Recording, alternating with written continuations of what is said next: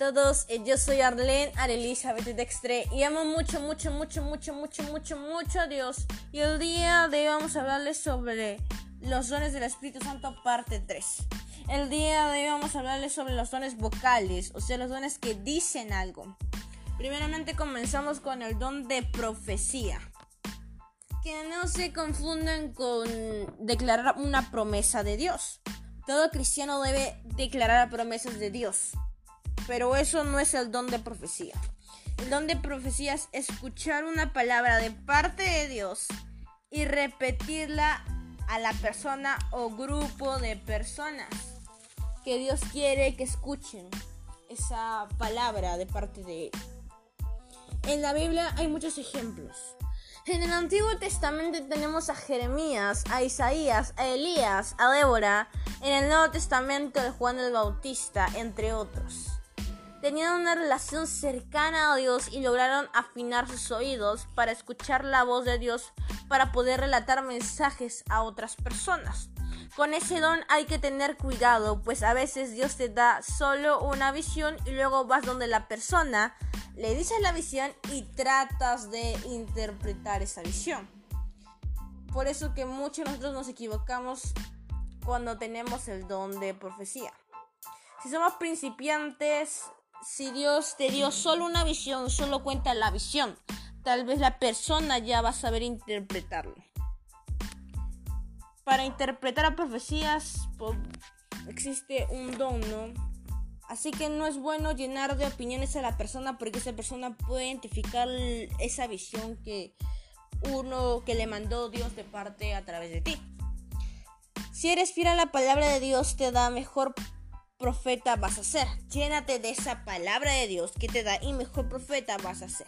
Todos podemos profetizar, pero no todos tenemos el don de profecía. Es bueno decir, la otra vez sentí esto y tienes algún significado para ti. Si ves que esa persona, no sé, tú soñaste con un río y Dios te dijo, dile para tu mamá, para tu hermano y solo hay que decirle, la otra vez sentí esto de ti y tiene algún significado para ti. Ahí das un espacio de gracia sin decir Dios me dijo esto o vengo en el nombre de Dios. Porque recién comenzamos, eh, puede que nos equivoquemos. Así que ten ese espacio para dar gracia. El siguiente don es el don de lenguas.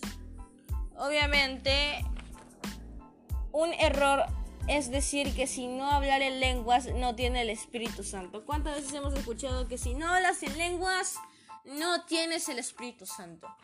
Pues tenemos, hay muchos dones, nueve dones. Y uno de los que comprueban que tienes el Espíritu Santo es hablar en lenguas. Obviamente tú puedes tener el don de sabiduría, el don de sanar enfermos, de hacer milagros. Eso significa que tienes el don de, tienes el Espíritu Santo dentro. Así que es una mentira un mito decir que pues hablar lengua significa que tienes el Espíritu Santo. Por ejemplo, hace mucho tiempo hubo un avivamiento en la calle de Azusa y fue muy curioso porque en ese día el pastor comenzó a predicar y antes de terminar él comienza pues a charlar y se levantó una señora, ¿no? Al comenzar la prédica hablar en lenguas. En esa iglesia permitían que cualquier hermano hablara en lenguas y el tiempo que quería y habló media hora en lenguas y luego terminó pues de hablar y la señora se sentó y de pronto comenzó a llorar toda la, pues, la parte, la última fila y todos se fueron corriendo al altar llorando y resulta que habían dos personas nuevas venidas de Rumania y la señora habló en su idioma. Media hora ellos entregaron su vida al Señor por primera vez y por primera vez lo conocieron. Hablar en lenguas es orar en un idioma que no entiendes. Es bueno interceder en lenguas por algo, pues te acercas al Señor, Dios. Cuando oramos puede ser que lenguas sean terrenales como lenguas celestiales, lenguas que solo entiende Dios o lenguas que pueden ser terrenales. La siguiente don, el don pues que dice algo es el don de interpretación de lenguas. Para eso vamos a decir que interpretación de lenguas es escuchar una lengua que no has estudiado y no la sabes, pero de pronto sobrenaturalmente piensas que es, una, es tu lengua natal. una lengua que manejas, pero en realidad estás hablando en un idioma desconocido, distinto al tuyo. También interpretar lenguas puede ir de la mano con otras cosas. Interpretación de sueños, visiones o profecías. Pues de gente que sabe ver las profecías, que no logran entender. Hay un don de interpretación para esas cosas. Por ejemplo, José en la Biblia del Antiguo Testamento, él interpretó el sueño, su significado, le dijo que es un don de Dios. Estos dones comienzan con un deseo. Uno de estos nueve dones comienza a hablar y eso le pone el Espíritu Santo. Todo hijo de Dios tiene un don.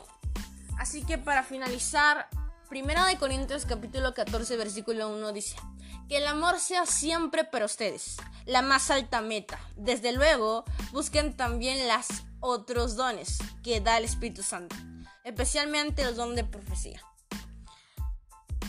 El don es un regalo de parte de Dios que debemos pues desear, ¿no? Usar, cuidar y, y darle fruto. Que ese don de parte de Dios. Hay que valorar ese don precioso y para eso hay que anhelarlo y debemos usar ese don para la gloria de Dios. Todo lo que hacemos debe llevar el amor de Dios en ello, que es lo principal. Amor a los nuevos, amor a los perdidos. Los dones salvan familias enteras. Así que eso es todo por el podcast de Bendiciones para tu vida.